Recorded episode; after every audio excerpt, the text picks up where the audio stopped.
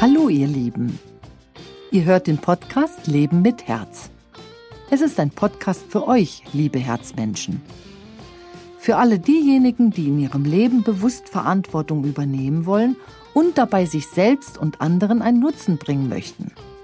Wir finden gemeinsam heraus, wie das geht. Ich bin Anke Sommer, Inhaberin und Gründerin des Instituts Sommer in Berlin, was sich der Persönlichkeitsentwicklung voll und ganz verpflichtet hat. Wir arbeiten bundesweit. Ich werde viele spannende Menschen treffen und interviewen und auch Fragen beantworten. Gemeinsam schauen wir, wie wir das Herz im wahrsten Sinne des Wortes zum Teil unseres Lebens machen.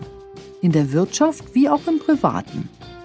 Ich wünsche euch ganz viel Spaß beim Zuhören, beim Mitdenken und lasst euch inspirieren, euer Herz als Mittelpunkt eures Handelns und Denkens zu krönen.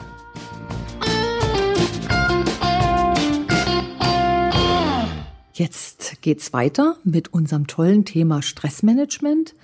Und die zweite Folge des Stressmanagements beginnt nun mit dir als Gast, Chiara. Toll, dass du wieder dabei bist. Hier bin ich wieder. Ich freue mich auch nochmal hier zu sein und weiter über das Stressthema zu reden. Das ist cool. Und jetzt wollen wir mal resümieren, was war eigentlich das letzte Mal los?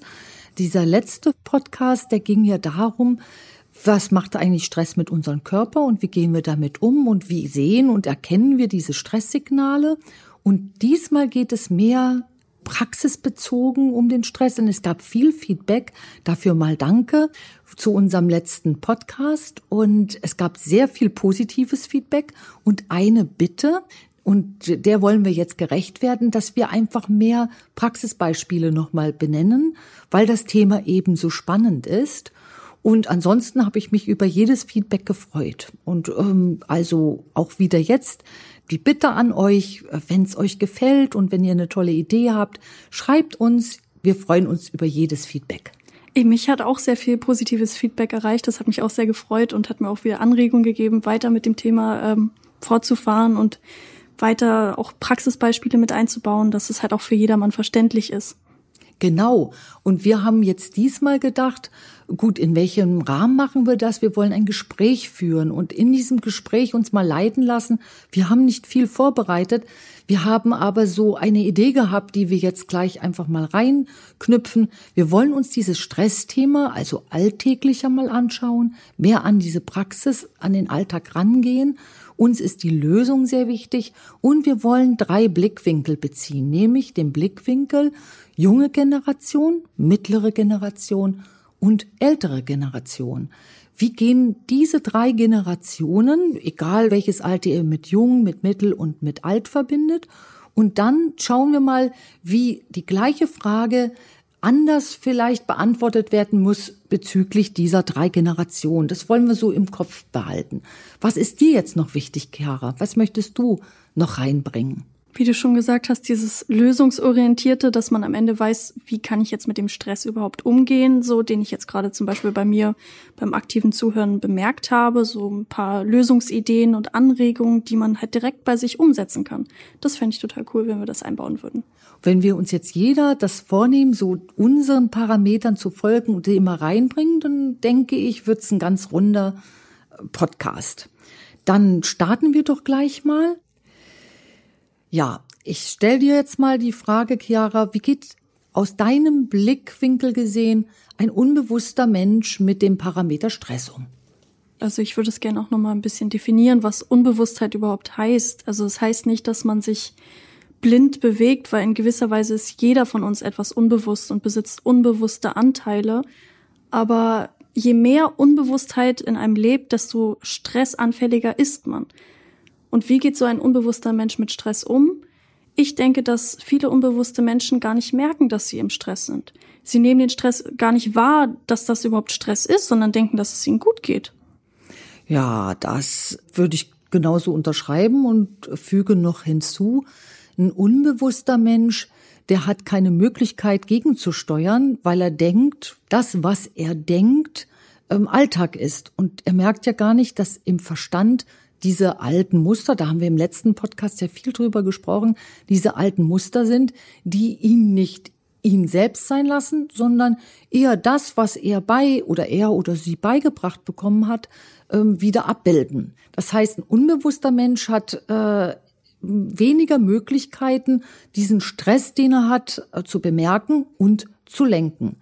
Ein bewusster Mensch hingegen hat diese Möglichkeit, muss aber sehr viel dafür tun, dass er A erstmal bewusst wird und B, der bewusste Mensch ist offener, der fühlt ja viel mehr, der fühlt ja auch den Stress und er reagiert und genau das kann auch stressen. Also der Unterschied zwischen bewusst und unbewusst ist in dem Fall einfach nur, dass der bewusste Mensch weiß, was ihm im alten Stress, das war das, was wir letztes Mal besprochen hatten im letzten Podcast, Stressmanagement, dass die alten Informationen, also diese Muster für den Stress eigentlich verantwortlich sind.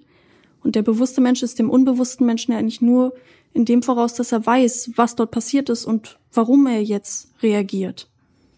Mhm, also braucht der bewusste Mensch nur einen Umgang damit, dass er eben sensibler wird. Bewusstwerdungsarbeit macht sensibel. Und damit das eben nicht zum neuen Stress wird, müssen wir in meinen Augen dieses Thema mit reinnehmen. Also diese Sensibilität. Wie führe ich die Sensibilität, die sich aufmacht? So, und jetzt ähm, steigen wir einfach nochmal ein. Bewusst trifft unbewusst. Was ist eigentlich der Stress eines unbewussten Menschen? Der Stress eines unbewussten Menschen ist die Reaktion aufs Außen und dass das, was sich im Außen abspielt, mit seiner alten Geschichte ähnlich ist. Also dass sich das quasi schon mal abgespielt hat. Haben wir da vielleicht ein Beispiel, dass es ein bisschen verständlicher ist? Kennst du da ein Beispiel aus deiner Arbeit zum Beispiel?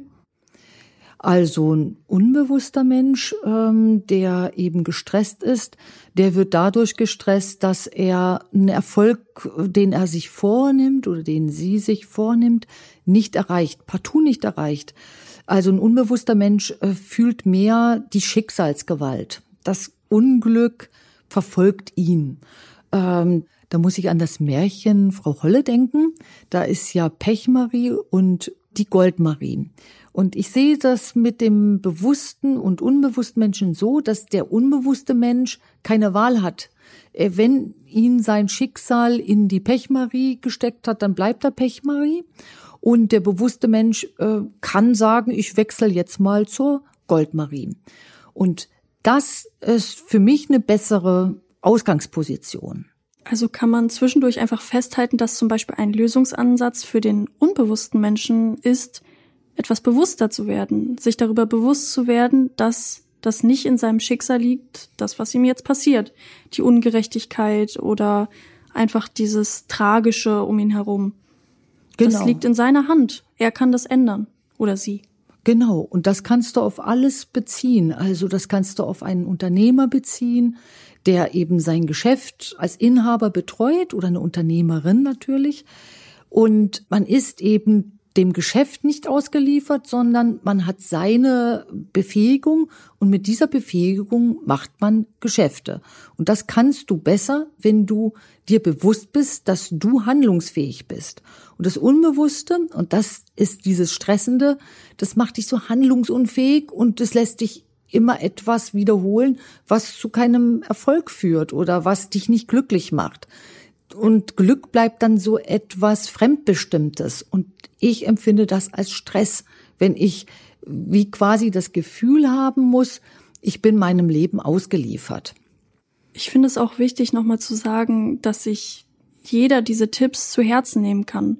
Denn jeder Mensch besitzt unbewusste Anteile. Da kann man nicht sagen, huch, ich bin jetzt ganz bewusst, ich brauche das nicht, sondern jeder Mensch kann die nutzen und für seine eigene Entwicklung positiv umsetzen. Die Fahnenstange ist sehr hoch, das heißt, du hast kein Ende in Sicht. Und das meine ich jetzt positiv. Das heißt, auch der bewusste Mensch, der ist doch nie voll und ganz bewusst, sondern der hat immer noch ein Handlungswerkzeug in der Hand, dass er sagt, ich zimmer mir mein Leben besser.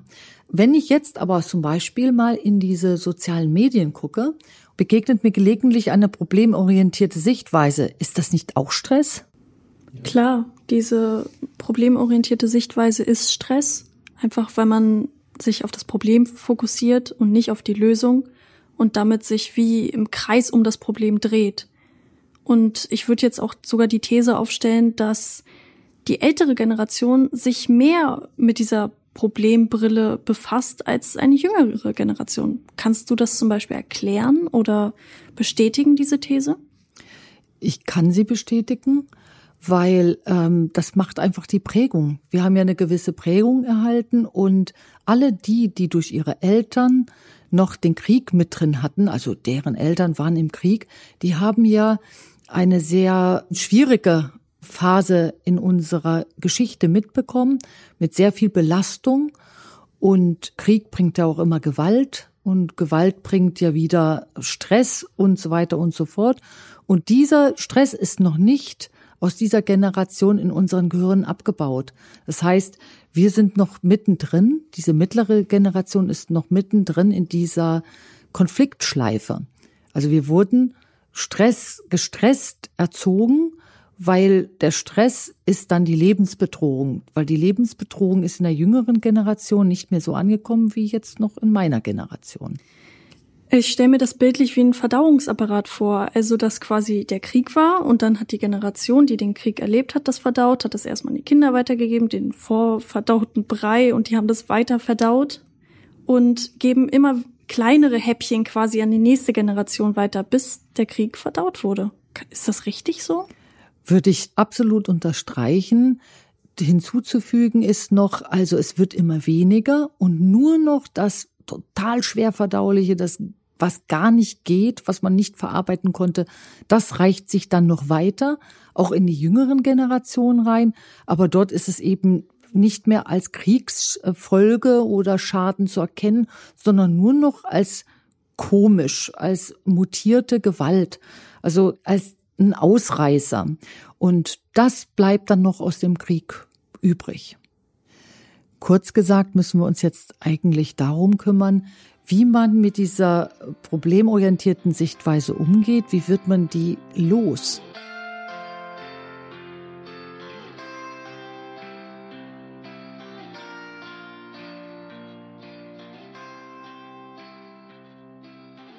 Hast du ein Beispiel für dieses Problem fokussierte, dass du irgendwie eine Person X beschreibst und das bildlich beschreibst, dass man sich das vorstellen kann?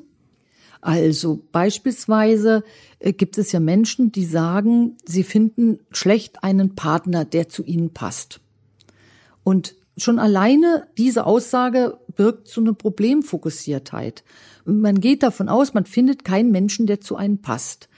Wenn ich lösungsorientiert daran gehen würde, an das gleiche Thema, dann würde ich natürlich einmal sagen, okay, wo ist dieser Grund, dass ich keinen finde, der zu mir passt? Ist er direkt bei mir? Wo kann ich den verändern? Und das zweite ist, welches Lebensmodell möchte ich denn leben? Und das dritte ist, wie erreiche ich dieses Modell? ohne dass ich das problematisiere, ohne dass ich jetzt daraus eine Beziehungsangst mache oder eine Beziehungsunfähigkeit, sondern dass ich zur Lösung gucke und nicht zum Problem. Das meine ich mit Problemfokussiertheit. Wenn man jetzt als unbewusster Mensch oder als Mensch, der sich noch nicht so viel damit beschäftigt hat, einfach darauf guckt und denkt, okay, ich merke gerade, ich bin wirklich sehr problemorientiert und dachte vorher, dass es sehr praktisch sei, weil ich mir das Problem anschaue und dann die Lösung finde, aber dabei vielleicht ein bisschen zu sehr im Problem verloren gehe. Was kann ich da machen, um das zu verlassen und jetzt lösungsorientiert auf die Dinge zu schauen? Erst einmal zwei Schubladen aufmachen. Das eine ist Problembrille auf und das andere ist Lösungsbrille auf. Und ich tue erstmal die Lösungsbrille auf und zur Lösungsbrille gebe ich noch hinzu, verurteile nicht. So, und wenn wir da jetzt diese lösungsorientierte Brille aufhaben, heißt es, ich hätte jetzt beispielsweise keinen Partner, äh, dann sage ich, ich möchte aber einen Partner haben, wie komme ich dazu? Dann werde ich erst einmal mir Gedanken machen und sagen, welche Kreise suche ich auf, also wo lebt mein Partner, den ich haben möchte? Und dann komme ich ja immer mehr in diesem Denken schon dem Ziel näher und welche Veranstaltungen suche ich auf, äh, welche Reisen mache ich, wenn es wieder geht, nach der jetzigen Krise und so weiter und so fort. Und plötzlich stehe ich einem Menschen gegenüber, der potenziell mein Partner sein kann. Und im Problemfokus würden wir sagen, oh, ich bin ja schon im fortgeschrittenen Alter, oh, das ist aber schwierig, da findet man nicht einen Partner, weil die Partner sind ja schon alle vergeben. Das wäre die Problembrille. Und wenn ich jetzt sehe, ich habe diese Problembrille auf, dann setze ich die sofort wieder ab und setze mir die lösungsfokussierende Brille wieder auf mit dem Zusatz keine Verurteilung. Und damit habe ich es geschafft. Ja, und am Ende, auch wenn die Person sagt, ähm, ich finde überhaupt keinen Partner, sitzt sie vermutlich unter einer Bettdecke mit einem Tee und ist traurig, dass sie alleine ist. Aber das ist natürlich auch nicht der Weg, wie man jemanden kennenlernt. Ich finde das ja. Partnerthema auch sehr interessant. Das sollten wir auf jeden Fall in einem anderen Podcast auch gerne noch weiter thematisieren. Mhm. Ähm, auch wenn sich das ein bisschen mit Stress natürlich vermischt, weil es stresst ja auch. Aber es finde ich auch schön für einen eigenen Podcast, muss ich sagen. Das werde ich mir merken. das Partnerthema. Sehr gut.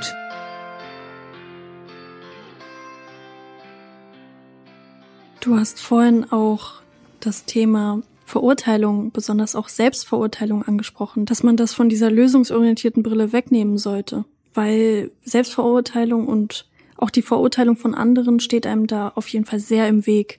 Das kenne ich auch aus eigener Erfahrung, wenn man sich dann selbst verurteilt, ach Mann, wieso habe ich das denn jetzt wieder gemacht? Das ist nicht förderlich und bringt einen dann auch gar nicht weiter, sondern sorgt eigentlich nur dafür, dass man sich den Stress weiterhin erhält. Und Beispiele für Selbstverurteilung sind halt echt sowas wie in dem Partnerthema zum Beispiel. Mann, warum bin ich denn so blöd und warum verhalte ich mich denn so und wieso mache ich das überhaupt? So einfach mal so lapidar gesprochen das sind Sachen, die man da auf jeden Fall weglassen sollte. Finde ich sehr gut auf den Punkt gebracht. Und wenn wir dann nochmal die lösungsorientierte Brille haben und sagen, dann nehmen wir die Verurteilung weg. Denn wenn man lösungsorientiert ist und in irgendeiner Weise irgendwen oder etwas verurteilt, dann sind wir sofort aus der Lösungsorientierung weg und wieder im Problem drin. Und deswegen gehört zu der lösungsorientierten Brille auch das Verbot von Verurteilung. Also man verbietet sich, jemanden zu verurteilen. Zurückkommend jetzt auf unser Stressthema, bewusst und unbewusst.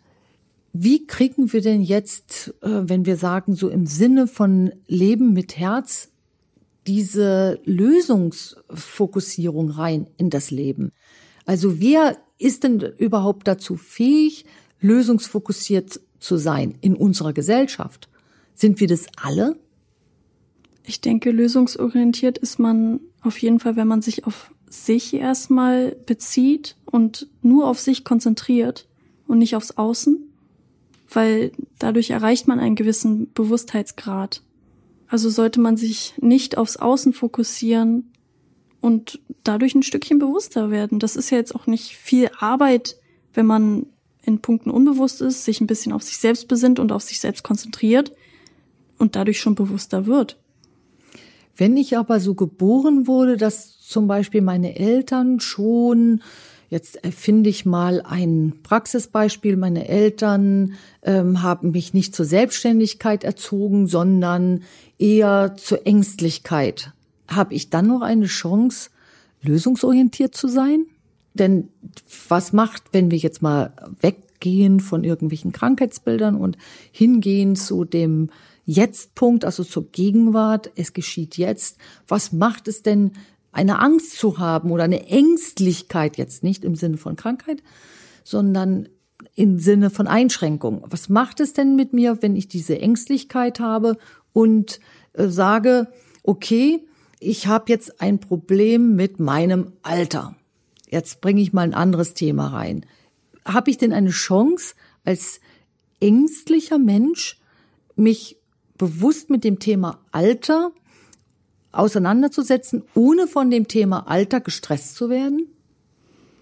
Also in dem Praxisbeispiel, was du jetzt beschrieben hast, ist die Person ja erstmal in eine gewisse Richtung geprägt worden. Also eher in die Unselbstständigkeit und bisschen so, naja, möchte nicht direkt alles probieren und in alle Richtungen streben, zum Beispiel beruflich, ist da eher gehemmt. Und wenn sich diese Person jetzt darüber bewusst wird, dass sie so eine gewisse Hemmung da hat, zum Beispiel voranzugehen oder einfach zu machen und sich da bewusst wird, woher das kommt, zum Beispiel aus der Prägung, dann hat sie tatsächlich eine Chance.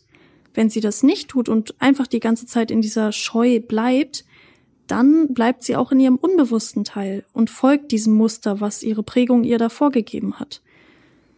Ja, finde ich sehr gut, dein Beispiel. Und hier können wir mal unsere Zuhörer mit reinholen, weil da findest du in deinem Umfeld ganz viele Beispiele. Da können die Zuhörer einfach mal gucken, was sie ähm, denn in ihrem Bekanntenkreis so sehen oder in ihrer Familie. Da wird es den einen geben, der bei seinen Hemmungen bleibt und den anderen geben, der sagt, hm, nicht mit mir mache ich nicht mit. Und trotz eben einer hemmenden Prägung den einen Schritt vor dem anderen setzt und an sein Ziel oder in Richtung Ziel geht. Warum schafft es der eine und der andere stresst sich ein ganzes Leben lang mit dieser Prägung? Damit sollten wir beide mal umgehen. Und da kommt ja dieses Bild Pechmarie und Goldmarie her, dass der eine eben für das bestimmt ist und der andere für jenes bestimmt ist. Da sollten wir beide jetzt mal drauf gucken. Warum schafft der eine, sich aufzurappeln, egal wie er geprägt wurde, und der andere eben nicht? Wow, das ist wirklich eine gute Frage. Also, warum machen es die einen einfach und warum sind die anderen da ihren alten Mustern zum Beispiel so verfallen? Ich denke, es hat was einerseits mit dem Willen zu tun. Also die Person, die sich da aufgerappelt hat und einfach ihr Ding durchgezogen hat, die wollte das unbedingt, die hatte ein Ziel und die hat sich auf dieses Ziel konzentriert. Mhm. Und vermutlich hat die andere Person sich mehr im Problem gefunden und hat sich darauf mehr fokussiert. Also vielleicht ist hier auch der Unterschied der Fokus. Und du bringst mich da gleich auch auf eine Idee, da ist noch ein Unterschied. Der eine, der seinen Willen hat, der hat diesen jetzt gibt's ganz viele Arten, das zu benennen, der hat diesen Kontakt zu seinem wirklichen Ich. Und wenn man Ich sagt, geht man ja und man zeigt das mit seiner Hand, wo ist denn das Ich, dann geht der Finger ja instinktiv auf die Brust, so in diesem Brustraum. Und da gibt's tatsächlich so eine Ansicht, dass genau dort das Ich setzt. Keiner fasst, wenn man sagt, wo ist denn dein Ich, äh, keiner fasst sich dann an den Kopf und sagt hier an Verstand, weil das äh, verstehst du dann ja, also so von wegen, ähm, hast du eine Meise? Also wenn man sich da an den Kopf fasst und sagt, wo ist denn dein Ich? Und man fässt sich an den Kopf, da, dann zeigt man ja auf den Verstand. Und ich denke, hier ist auch ein Punkt des Stresses vorhanden. Das heißt, die, die zu ihrem Willen finden, die finden zu sich selbst und die, die eben diesen Schritt nicht machen, die bleiben in ihrem Verstand und damit auch in ihren, in ihrem recht kleinen, überschaubaren Ressort der gedanklichen Grenzen drin. Also, wie können wir das noch leichter ausdrücken? Naja, ich würde einfach das so benennen, wie der Podcast auch heißt, Leben mit Herz tatsächlich, weil das, wo du hingedeutet hast auf deinen Brustraum, genau da liegt ja auch das Herz. Und so heißt ja auch dieser Podcast. Also das Ich wird hier symbolisch dargestellt durch das Herz. Sehr cool. Also dieser Rückschluss ist sehr cool. Und in Sachen Stress haben wir jetzt einen Schritt weiter gemacht. Also wenn ihr, liebe Zuhörer, raus aus einer Stressmühle wollt, müsst ihr erstmal euch mit eurem Herzen, sprich mit eurem Ich verbinden und über den Willen schafft ihr, egal wie ihr geprägt wurdet, auch den Weg zu euren Zielen und zur Lösungsorientierung. Also dann schaut ihr zur Lösung statt in das Problem. Und das finde ich, das ist so der erste Schnitt, den wir in diesem Podcast machen können. Lösungsorientierung braucht die Abwesenheit von Schuld, Zusprechung und es braucht den Bezug zu einem Selbst, zum Ich. Und da zeigt man dann absolut auf sein Herz. So, Herz ist aber so schwer greifbar. Das heißt, was leichter greifbar ist, ist dieses Ich. Ich möchte, ich will, ich möchte erreichen. Und wenn man das positiv macht, spricht man aus dem Herzen. Ich denke, so ist es leichter zu begreifen.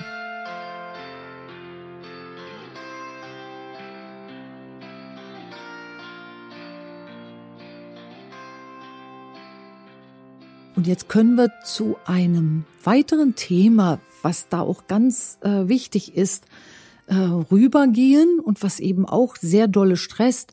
Und das ist der Umgang mit unserem Alter. Das heißt, äh, von jung an spielt das Alter in irgendeiner Weise ja eine Rolle. Und je älter wir werden, desto mehr stresst es uns. Aber auch schon die Jungen stresst ihr Alter. Und deswegen gehört für mich der Umgang mit dem eigenen Alter auch zum Thema Stress. Hast du dazu eine Idee? Also der Stress mit dem Alter, der ist ja in jeder Generation anders. Zum Beispiel in der jüngeren Generation geht es da mehr um die Schönheitsideale, denen man nacheifert oder die Angst davor, nicht perfekt zu sein. Und das spielt ja alles in die gleiche Richtung mit dem Altern und dem Vergänglichen mit rein. Und ich denke, in den älteren Generationen geht es tatsächlich um das aktive Altern und auch ganz am Ende um das tatsächlich um die Angst vom Tod. Ist gut zusammengefasst. Und wenn ich mich in das Thema Alter reinnehme, sage ich, ich kann einen Umgang mit dem Thema Alter gefunden haben. Da gibt's aber nicht nur mich, da gibt's ja auch die äußere Umwelt und du wirst ja oft auch nach dem Alter gefragt, das ist ja ganz normal.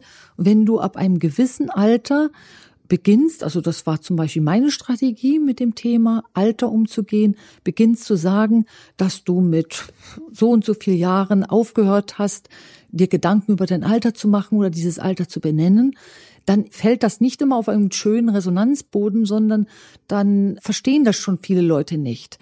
Aber sich erst einmal von dem eigenen Alter zu distanzieren, macht in puncto Stressmanagement einen ganz großen Sinn, weil ich habe mit dem Thema Alter auch schnell wieder diesen Problemfokus und wir haben aber auch Fakten und Sachverhalte, die mit dem Alter verbunden sind. Zum Beispiel, dass unser Immunsystem schwächer wird und weniger abwehrt und wir haben mit dem Alter mehr zu tun, unser Immunsystem äh, frisch zu halten und aufrecht zu halten, Wirbeltraining zu machen, damit wir in der Körpermitte auch aufgerichtet sind.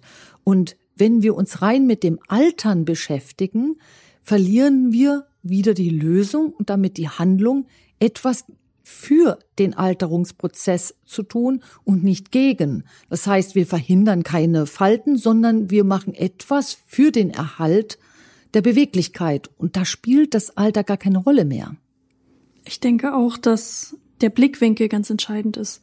Also auch wie du das nach außen hin kommunizierst, wenn dich jeder fragt, wie alt bist du eigentlich, dass, wie du es da sagst, so, wenn da jemand sagt, nee, das will ich dir jetzt nicht verraten, dann ist das ganz anders, als wenn jemand selbstsicher einfach mit seinem Alter umgeht und sagt, ach, keine Ahnung, da und da habe ich aufgehört zu zählen.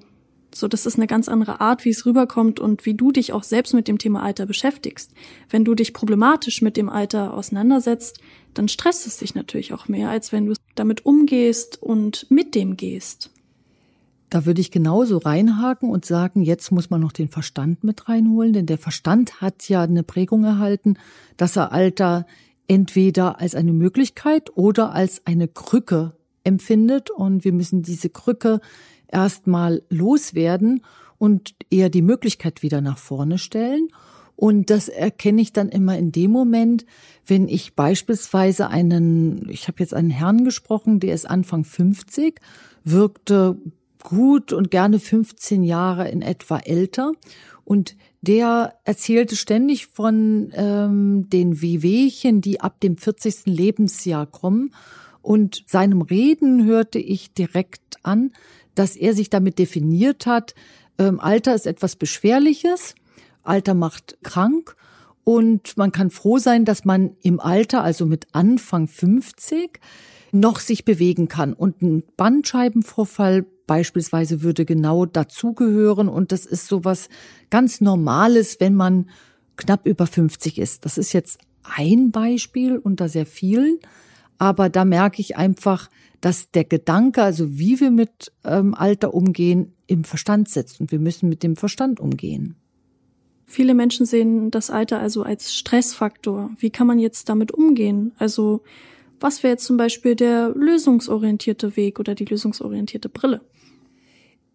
Die lösungsorientierte Brille würde sagen, ähm, wir nehmen jetzt auch diese Verurteilung weg. Alter verurteilen als eine Geißel sollten wir nicht machen. Und die Lösungsorientiertheit sagt, Alter gibt Chancen und Alter braucht aber auch einen bestimmten Lösungsfokus und zwar Fürsorge. Mehr Fürsorge, mehr Körperkontakt und damit diesen Begriff von Alter erstmal aus dem Kopf kriegen. Also das Alter definiert nicht unsere Beschwerlichkeit und Gebrechlichkeit, sondern der Umgang mit unserem Körper definiert das. Also ist die Lösung, die eigene Fürsorge noch viel mehr mit reinzunehmen, je älter man wird. Und damit darauf den Fokus setzen und nicht auf das Alter selber. Und ein Trick dazu wäre, dass man diese Grenze im Kopf, wie alt wirst du eigentlich oder willst du werden, nach oben setzt und sagt, ich möchte 115 Jahre alt werden. Und damit ist er erstmal über 100 und dann den Verstand daran führt, wie man es denn schafft, gesund 115 Jahre zu leben. Jetzt noch mal kurz an unsere Zuhörer. Vielleicht haben sich jetzt ein paar dabei ertappt, wie sie gedacht haben, oh Gott, nein, 115 möchte ich doch nicht werden.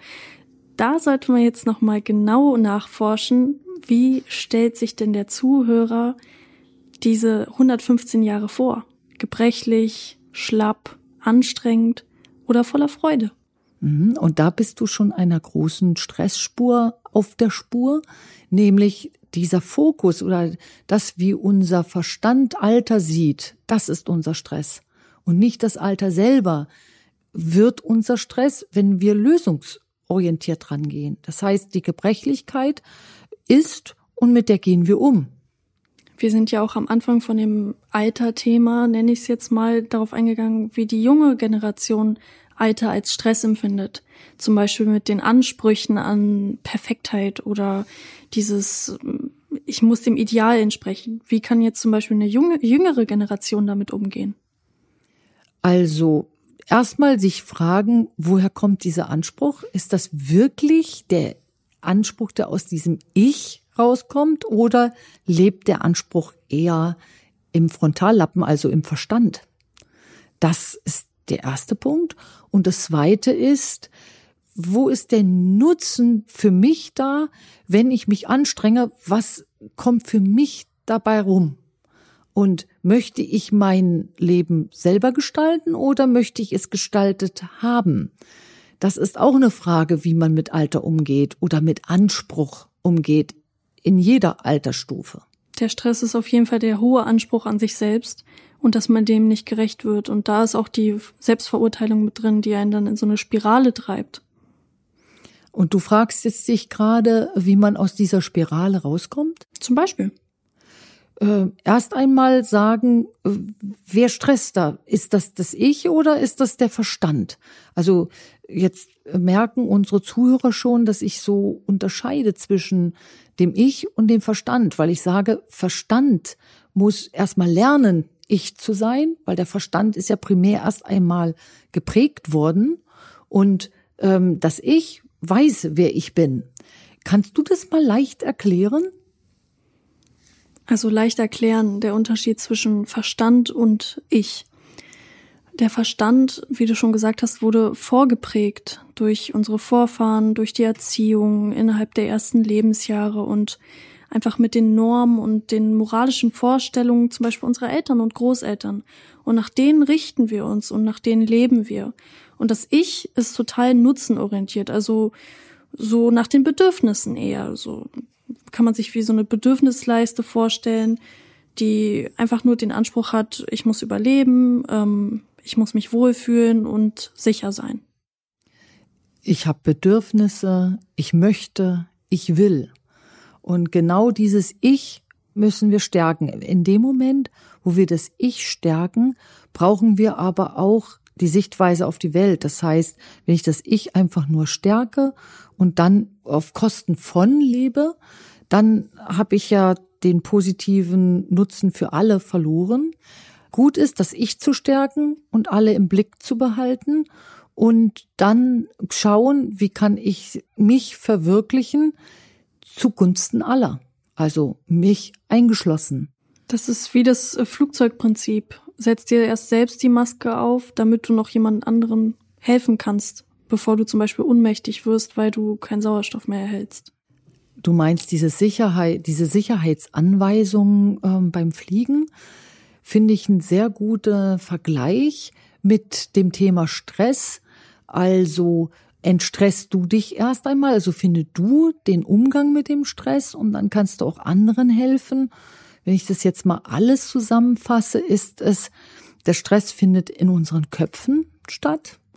Und wenn wir gestresst sind, stressen wir damit auch unser Umfeld. Und wenn wir erst einmal lernen, uns auf uns selbst zu besinnen, da mal mit der Entstressung zu beginnen, und zwar im Kopf, im Verstand und zu unserem Willen, zu unserem Ich finden, dann sind wir einen ganzen Schritt weiter, was Lösungsorientierung und Lösungsfokus betrifft.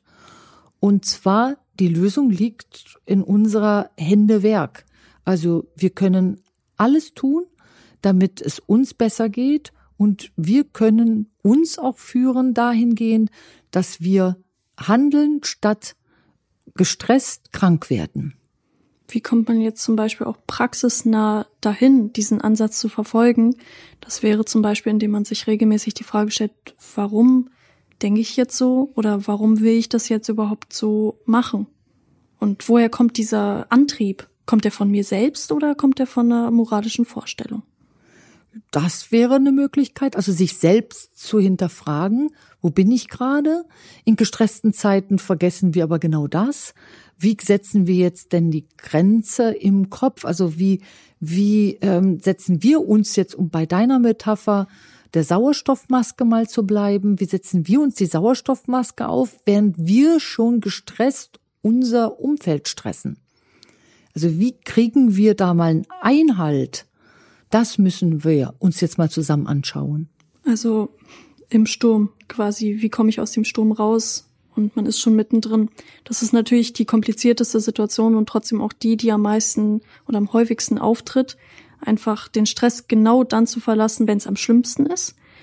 Und mein erster Ansatz wäre, einfach das strikt zu unterbrechen.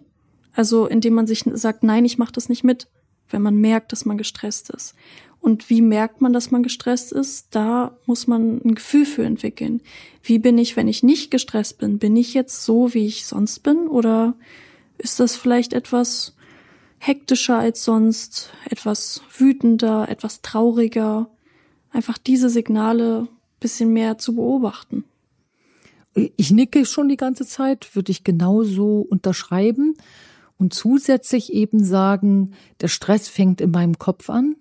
Also wenn ich jetzt wirklich es geschafft habe, mich mal zu unterbrechen in meinem gestressten Verhalten, dann habe ich es auch geschafft, das erste Mal von meinem Verstand in dieses Ich zu kommen. Also ich habe meinen Willen aktiviert und sage dann, ich mache das nicht mehr mit.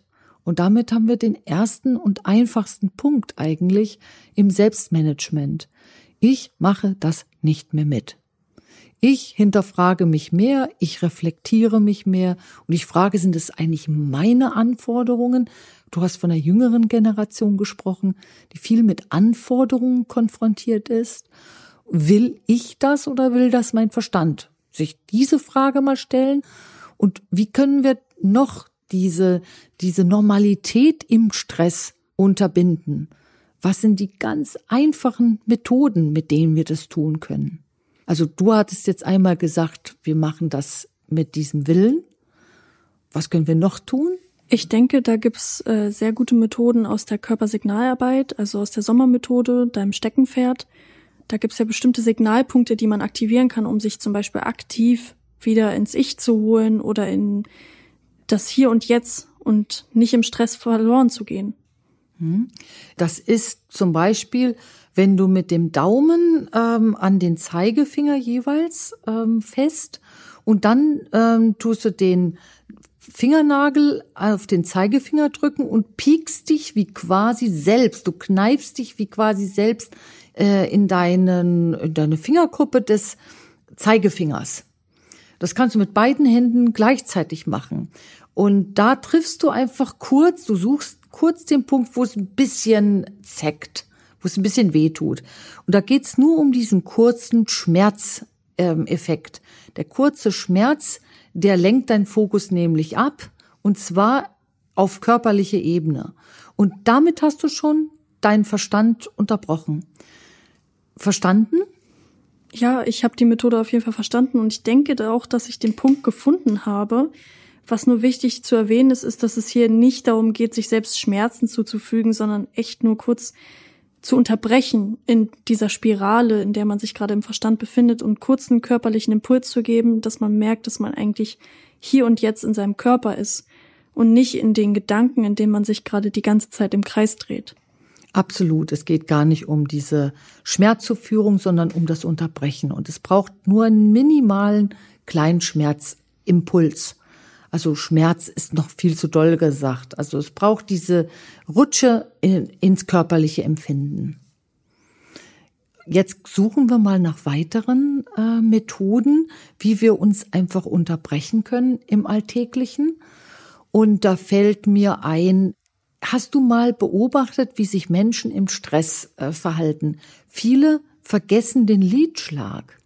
Also ist eine ähm, Art der Körpersignalarbeit, eine Methode ist, den Lidschlag zu erhöhen. Das heißt, du machst bewusst mal äh, dein Augenlid auf und zu und auf und zu und schon bist du unterbrochen. Das sollte man vielleicht unbeobachtet machen, ähm, nicht, dass einem jemand dabei zusieht und denkt, oh Gott, äh, wie oft macht der denn jetzt hier seinen Wimpernschlag? Hat der was im Auge? Oder wie meinst du das? Wie, wie kann man sich das vorstellen bildlich? Weil ich sehe dich ja jetzt hier, aber unsere Zuhörer sehen uns halt nicht. Du machst den Lidschlag einfach ein bisschen langsamer als sonst. Du veränderst selber die Art und Weise deines Lidschlages. Damit hast du schon die Führung übernommen. Das machst du dann nicht mehr über den Verstand, das machst du nämlich über dein Willenpunkt, dein Ich. Also du lenkst über den körperlichen Impuls dein Liedschlag. Das finde ich auch total interessant. Äh, ein kleiner Exkurs, aber ich sehe das ganz oft bei meinem Hund, dass der das so macht. Und dass Tiere da allgemein, bei Tieren gibt's ja nicht diesen, diese Art von Stress, die wir kennen, sondern halt andere Art von Stress.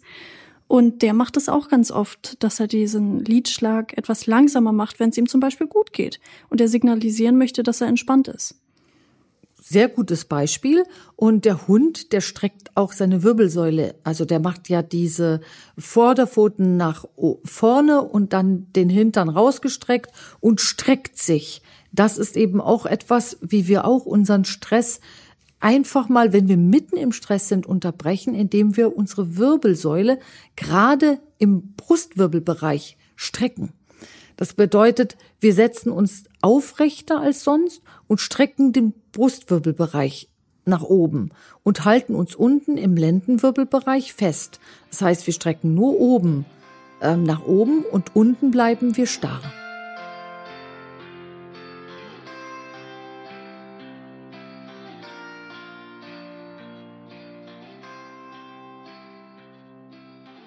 Zusammenfassend kann man also sagen, dass man mehr in die Flexibilität geht, weil Stress einen sehr starr macht und engstirnig. Und wenn man dann mehr in die eigene Flexibilität geht, holt man sich immer mehr aus dem Stress heraus und wieder in das eigene Ich-Gefühl.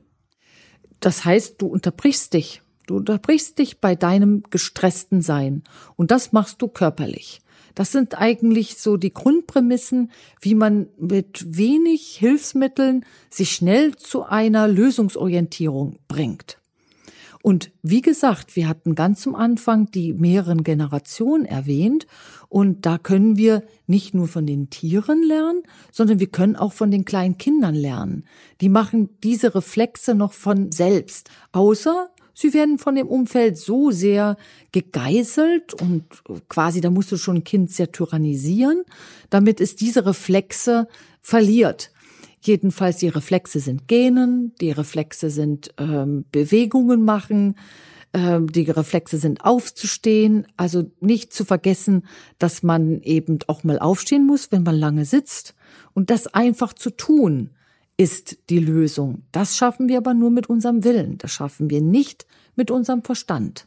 Der ist ja ein Problem. Der Verstand möchte wach geküsst werden, wie das Dornröschen wach geküsst wurde. Und wir müssen uns in den Zeiten, wo wir noch Zugang zu uns haben, lauter Wege mal hinlegen, wie wir unseren Verstand wachküssen. das Dornröschen wollte ja auch wach geküsst werden und zum Glück gab's da den Prinzen und wir selber müssen diesen Prinzen darstellen. So, wie küssen wir uns denn nun wach? Also, wie küssen wir den Verstand wach? Wir haben gerade schon mal ein paar Methoden beleuchtet aus der Körpersignalarbeit und eine weitere Methode, die mir einfallen würde, wäre zum Beispiel, wenn man sich den Stress etwas genauer anschaut, dann ist es etwas sehr Zackiges etwas sehr Schnelles und Rigides. Das heißt, man muss dem Ganzen etwas entgegensetzen. Etwas Ruhiges und Langsames. Wie bringe ich jetzt Ruhe und Langsamkeit in mich und in meine Bewegung und Art und Weise hinein? Über meinen Willen. Also ich kann mich nicht kontrollieren, dass ich langsamer laufe oder dieses Zackige wegkriege aus meinen Bewegungen, denn wenn ich mich kontrolliere, bin ich im Verstand. Und wer da nämlich zackig ist, ist ja mein Verstand. Über den Willen, das nicht mehr mitzumachen, können wir Ruheimpulse setzen, indem ich mir etwas verordne. Beispielsweise dreimal pro Tag auf die Bodenmatte, egal wie voll mein Terminkalender ist, und Dehnungen machen und in die Verlangsamung gehen.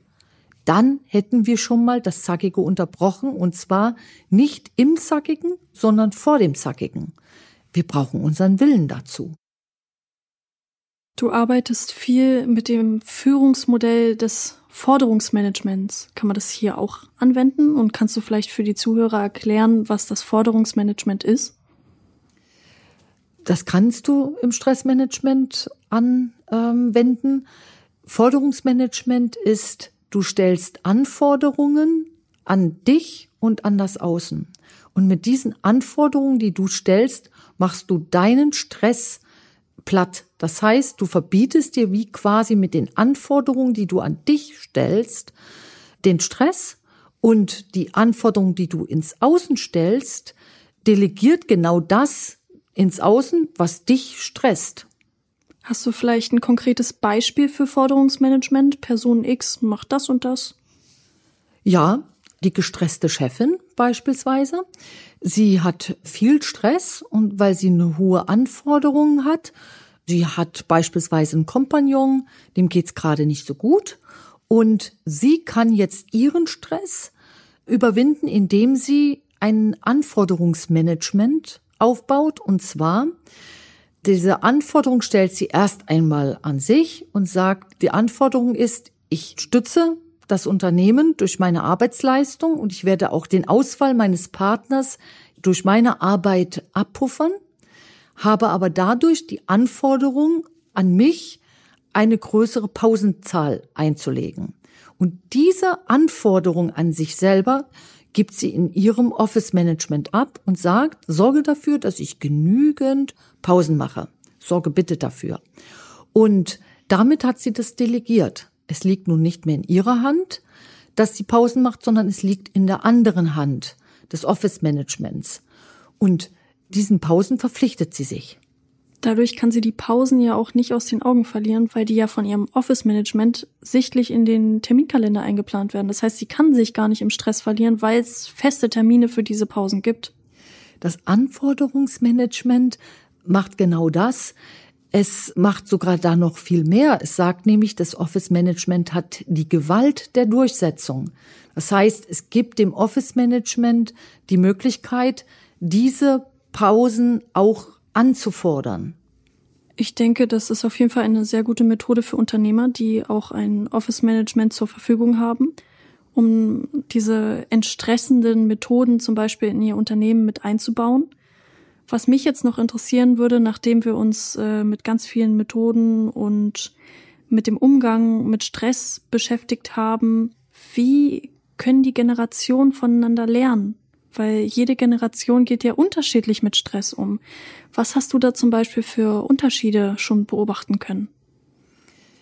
Die Jungen sind unverblümt, die mittlere Generation verbraucht sich und die alte Generation weiß schon einiges.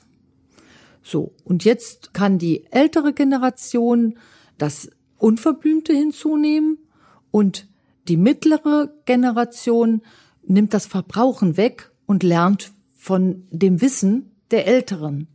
Und das Unverblümte der jungen Generation lernt von der ältesten Generation. Das heißt, wir müssen die Generationen wieder mehr in den jeweiligen anderen Fokus reinbringen.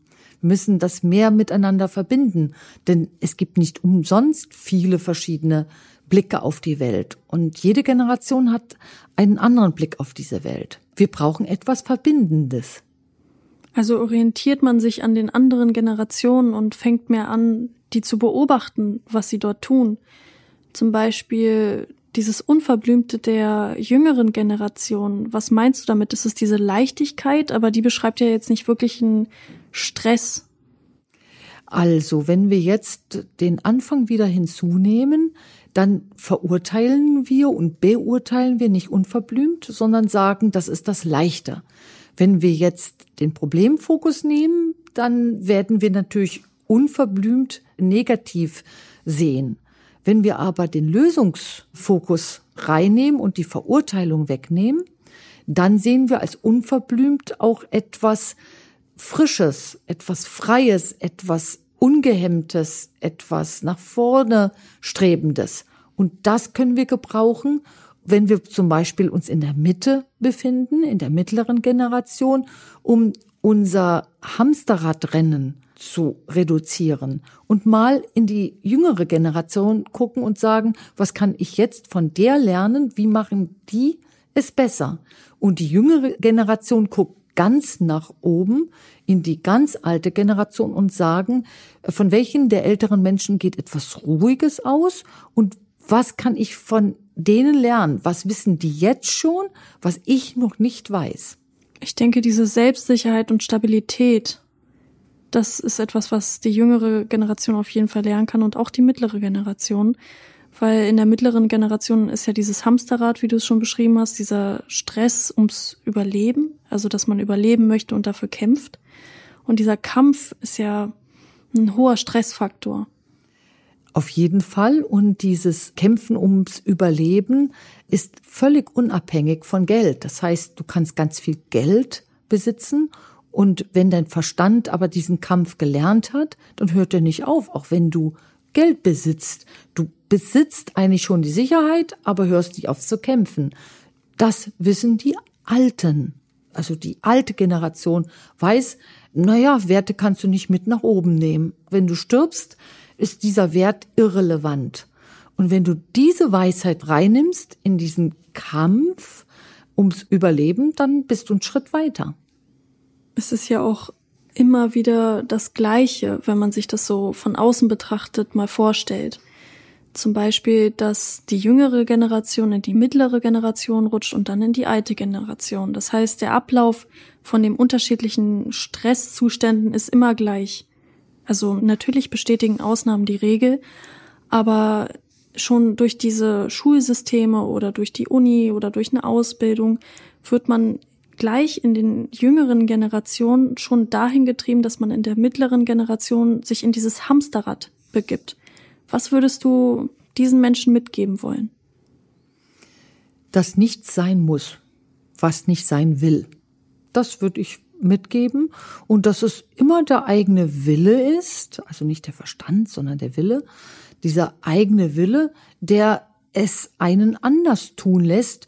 Man braucht aber so etwas, also der Verstand braucht einen Lehrer, eine Lehrerin, man braucht so etwas wie ein Vorbild. Also zeigt man jemanden aus der älteren Generation, der die es ganz gut geschafft hat. Und sagt, schau mal, das schaffen wir auch. Was diese Person geschafft hat, das schaffe ich auch. Also wir schaffen ein Vorbild. Und dann denken wir wieder daran, verurteile nicht, sondern ähm, nimm das Förderliche raus. Also man könnte jetzt problemorientiert sagen, ach, was soll ich denn von der jungen Generation lernen? Die hocken doch nur am Handy. Wenn ich jetzt mal die Verurteilung weglasse und lösungsorientiert gucke, was lernen die eigentlich durch das Handy? Was ich jetzt in meiner Generation beispielsweise nicht habe, ich in Anführungsstrichen, also als, als Beispiel mal genannt, dann sage ich zum Beispiel, na, Flexibilität.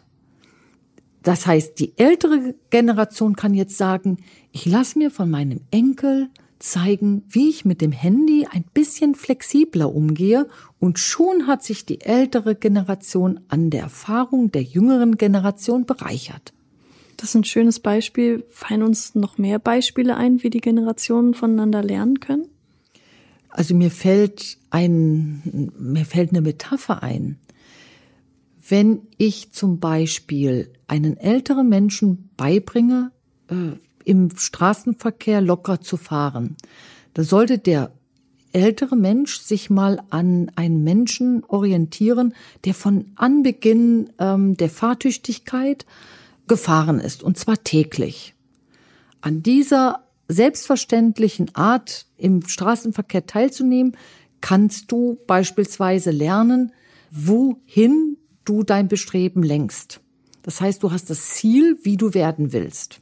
Und wenn ich diese Metapher jetzt benutze, so müssen wir auch mit unserem Verstand umgehen. Wir müssen so tun, als ob unser Verstand etwas sehr Altes ist. Und wie der Enkel dem Opa oder der Oma beibringt, lockerer mit dem Handy umzugehen, so müssen wir, also unser Ich, unserem Verstand beibringen, ein bisschen mal von diesem gestressten Verhalten loszulassen und das mal zu hinterfragen. Also, wir brauchen eine Vorstellung, wohin es geht. Das ist cool. Das Bild, dass das Ich eine junge Generation oder kindliche Generation ist und und der Verstand eine ältere Generation ist und diese junge Generation jetzt mit der älteren Generation kommunizieren muss. Das ist ein schönes Bild.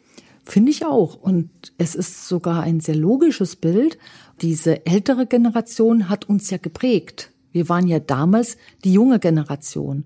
Und da ist eine Lücke entstanden. Wenn wir jetzt nicht nochmal reingehen, unser Verstand wird ja nicht jünger, der wird ja immer älter. Wenn wir älter werden, wird er ja auch älter und die Diskrepanz zu der jungen Generation besteht. Also zeigen wir unserem Verstand, der so langsam in die Jahre kommt, immer, wie es die Jungen machen und lernen von den Jungen.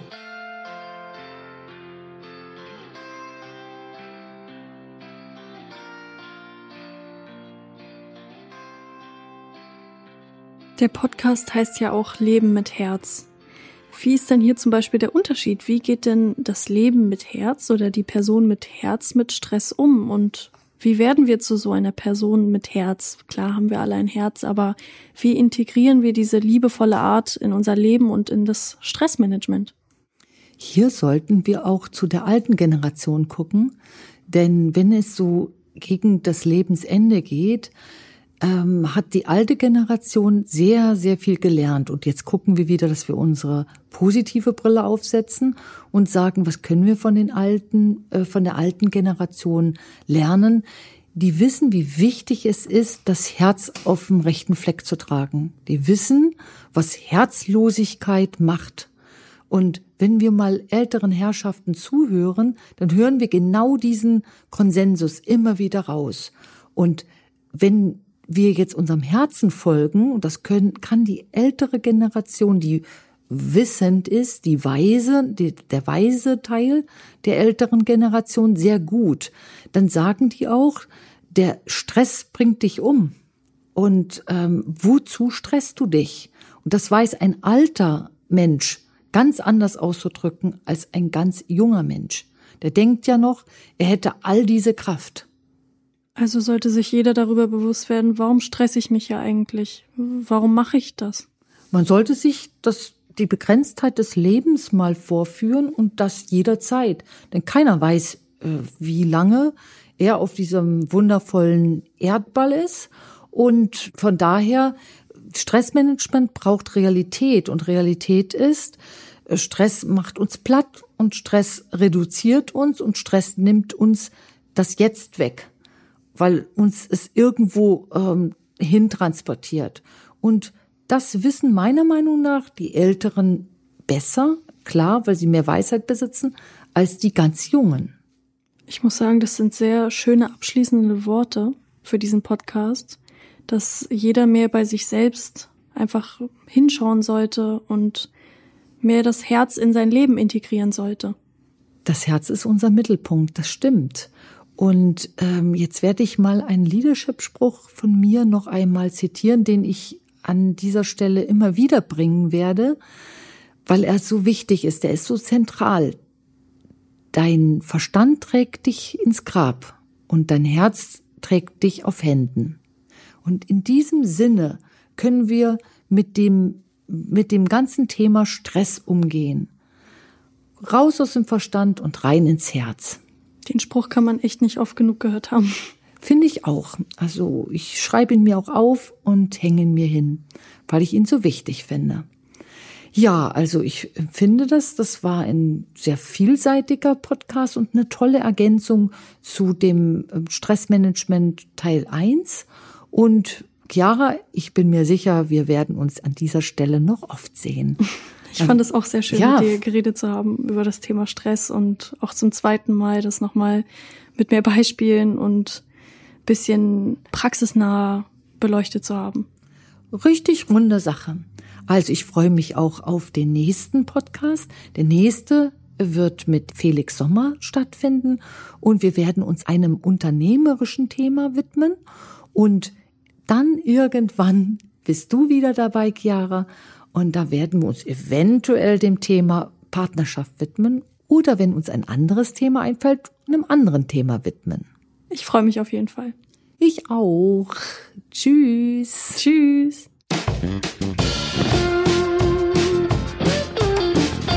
Ich hoffe, euch hat dieser Podcast viel Kraft, neue Denkanstöße und den Mut zum Herzigsein gegeben. Ich freue mich sehr über ein Like von euch, über eure Weiterempfehlung und wenn er euch aus dem Herzen spricht, dann abonniert den Podcast, um keine Folge zu verpassen. Bis zum nächsten Mal und bleibt im Herzen. Eure Anke Sommer. Wenn Sie mehr über den Umgang mit Krisen erfahren möchten, dann schauen Sie doch in unser Online-Webinar herein zum Thema Wie rette ich mein Unternehmen in der Krise? Umgang mit der Krisendynamik. Hier geht es um die Führung einer Krise und den Erhalt der Wirtschaftlichkeit. Dieses Webinar ist für Führungskräfte und Unternehmer sowie für Selbstständige geeignet. Das Webinar und die weiteren Teile des Minutenkrisenmanagers finden Sie auf unserer Website unter www.institut-sommer.de. Brauchen Sie eine auf Ihren Bedarf individuell zugeschnittene Beratung? Dann wenden Sie sich unter der Nummer 030 für Berlin 500 14 036 an das Institut Sommer. Wir unterstützen Sie gerne.